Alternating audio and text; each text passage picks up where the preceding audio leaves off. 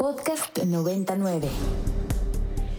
Y es que, como les contaba, el 8 de mayo fue publicado en el Diario Oficial de la Federación la ley minera que parece ser trae buenas noticias. No termina, por supuesto, eh, con la lucha a favor de las tierras, de la defensa del agua, de las comunidades, pero prohíbe, entre otras cosas, trabajos de explotación em, y beneficio minero dentro, esto es bien importante porque lo hemos tratado muchísimas veces en este programa, dentro de áreas naturales protegidas, vasos de agua, eh, eso, en general, ¿no?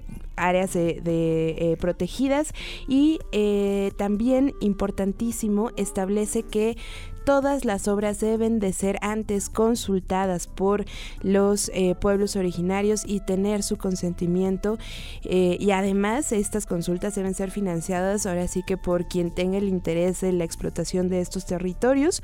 Eh, muchísimas otras cosas que parecen beneficiarnos a todos no nada más a el territorio donde se realizaría esta actividad minera. Para platicarnos un poquito más y decirnos mitos y realidades ya está en la línea Dolores Rojas. Dolores, ¿cómo estás? Muchísimas gracias por tomarnos la llamada. No, al contrario, buenas tardes, gracias por la invitación. Dolores, cuéntanos qué fue lo que dije mal, qué fue lo que dije bien, a quién beneficia esta nueva ley minera y si tendríamos que estar celebrando o no. Bueno, eh, no dijiste mal, todo lo dijiste. Quizás lo único es que ahora esta ley es la ley de minería. La antigua es la ley minera, esta se llama ley de minería. Sería la única precisión que, que yo haría a tu comentario. Pero en efecto, esta, esta ley, estas reformas, que fueron reformas no solo a la ley minera, sino se reformaron también la Ley de Aguas Nacionales, la Ley General del Equilibrio Ecológico y la Protección al Ambiente, mejor conocida como la LEGEFA, y la Ley General para la Prevención y Gestión Integral de los Residuos en, materia, en materia de concesiones para minería y agua. Entonces, fueron eh, reformas a diversas leyes en efecto vinculadas con la actividad minera, ¿no? Entonces, esa es una primera cosa. Ahora, eh, sí nos parece, la ley anterior, y por eso, y, yo creo que es importante mencionarlo, por esto que decías que no es que termine la lucha para defensa del territorio y los bienes naturales, ¿no?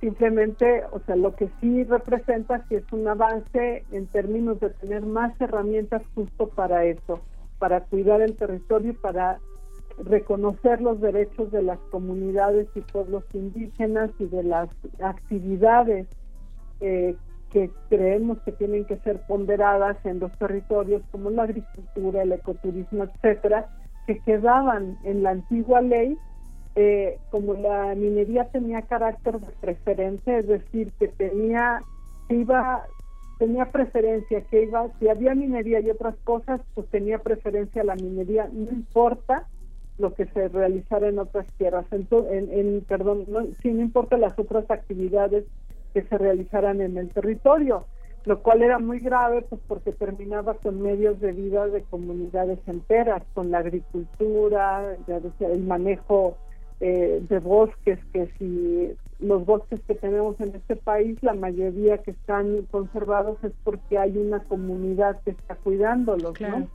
Y entonces la actividad minera era preferente y no importaba nada de eso, ahí iba la minería sobre todas esas actividades. Eso se quita y eso es muy relevante. Eh, entonces estas cosas que ya hablabas de las áreas naturales protegidas, también yo añadiría este, que se prohíbe también la minería submarina y en zonas donde se ponga en riesgo a la población. Eh, otra parte muy importante es que no eh, que se prohíbe dar concesiones en lugares donde no haya agua, donde haya escasez de agua, ¿no? Entonces eso también nos parece que es muy muy relevante y una adición que tiene que es que es obligatorio para cualquier solicitante, que ahora no hay solicitudes, sino que ahora hay concurso de concesiones, habría concurso de concesiones y a ver quién eh, propone las mejores condiciones. Ahora se obliga a tener un programa de manejo de residuos y un programa de restauración, cierre y post cierre de mina.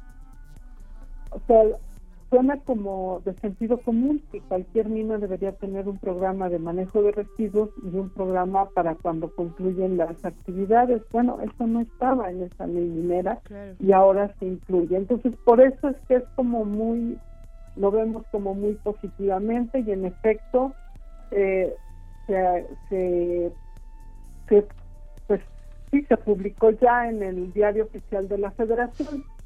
Hay una preocupación. Ajá que quieren impugnar esa, esa ley.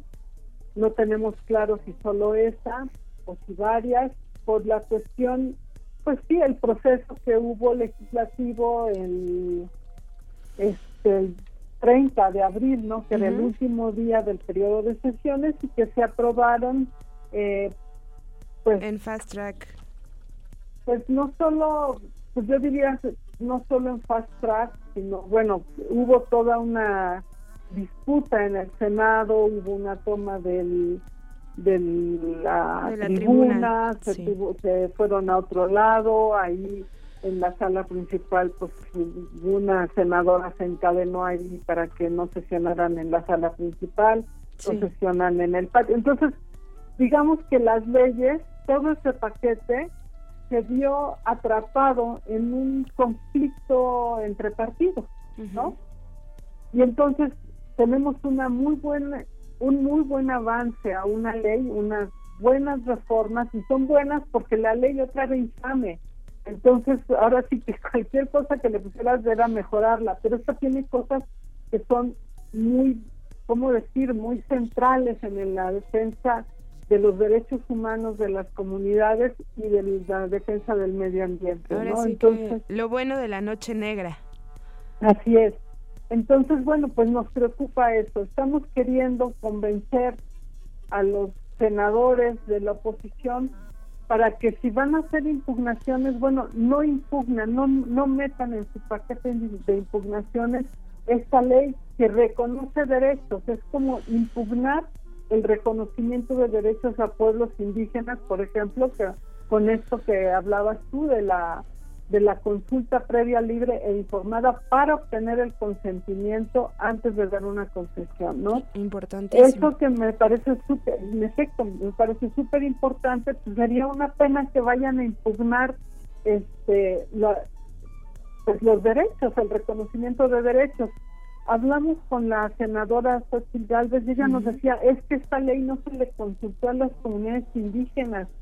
Entonces me parece muy paradójico que quiera impugnar esta ley porque dice que no fue consultada a comunidades indígenas cuando la colectiva Cambiemos la Ya, conformada entre otras por comunidades afectadas por minería y entre ellas comunidades indígenas, estamos empujando, que es parte de que se haya metido en ese paquete para las para ser aprobada, entonces diga que la quiere impugnar porque no fueron consultadas y les va a quitar los derechos porque la ley minera vigente, no vigente, la que la ley minera anterior resulta que pasaba encima de todo. Entonces, me parece paradójico, por no decir eh, contradictorio o, utilitario quizás de las del discurso indígena, ¿no? O sea, no me parece que sea, no parece muy eh, auténtica, digamos, la preocupación, porque si hubiera esa cuestión auténtica, creo que entonces dirían, no impugnemos esta porque sí hay un avance en el reconocimiento de derechos. Claro, pareciera que este argumento nada más es eso, un pretexto para entonces meterla dentro de las impugnaciones que ya nos dices, eh, Dolores, de la oposición. Hay otro punto que me gustaría tratar contigo y es que eh, las grandes empresas, las mineras, se eh, manifestaron porque les iba a afectar, por supuesto, sus intereses económicos por el tema de la duración de las concesiones y esto que ya nos adelantaba un poquito, que se les puede quitar la concesión en caso de que no cumplan con los requerimientos de eh, manejo de residuos y el tratado del agua y demás, ¿no? Eh, además se redujo el tiempo de estas concesiones, ¿cierto? Mm, se redujo, sí, eh, pero más que reducir el tiempo, porque si tú haces una suma burda, bueno, La ley minera tenía 100 años de vigencia, esta tiene 80, así, de, dicho burdamente. Sin embargo, en las reformas, digamos que la primera concesión que se te da es por 30 años, que son un montón. La propuesta nuestra era de 10 años, la propuesta que hizo el presidente fue de 15 la que aceptaron los diputados fue de 30 y que hubo mucha presión de las empresas. Bueno, es por 30 años. Se puede ampliar otros 25 años y ahí sí tú solicitas y tienes que comprobar que en efecto has hecho un buen manejo, que has hecho, eh, has dado la información, que has hecho un buen manejo de residuos, etcétera.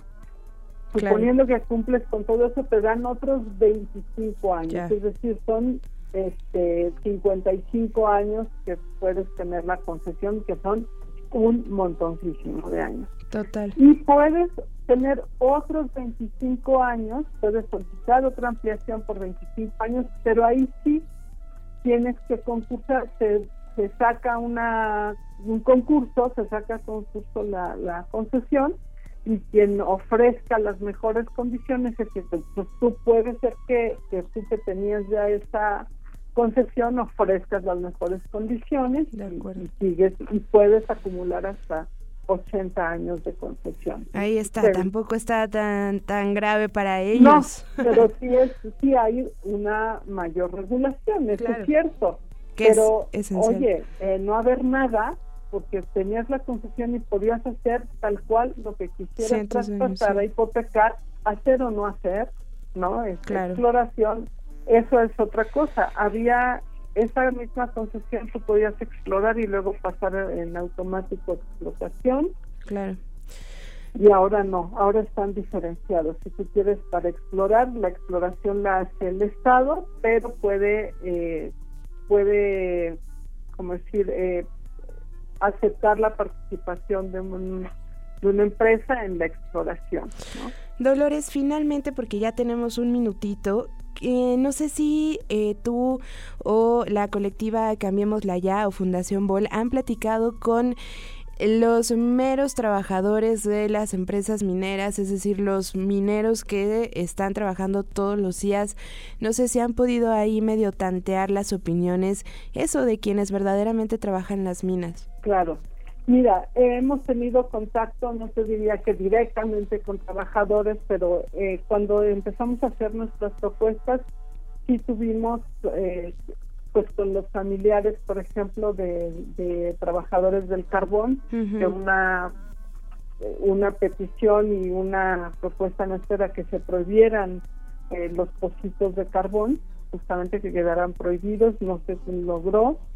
Este, y hablamos eh, con el senador Gómez Urrutia, que es dirigente de uno de los sindicatos eh, mineros, y algunos trabajadores mineros que estaban ahí pues veían con buenos ojos eh, esta parte donde en efecto es eh, de los delitos que están porque ahora hay delitos eh, vinculados con la minería que es que pongan en peligro a los trabajadores de acuerdo de acuerdo entonces sí eso se ve pues con buenos ojos aunque esto en la cuestión laboral es bastante más también más compleja o quiero decir tiene que ver también con la ley federal del trabajo. Claro.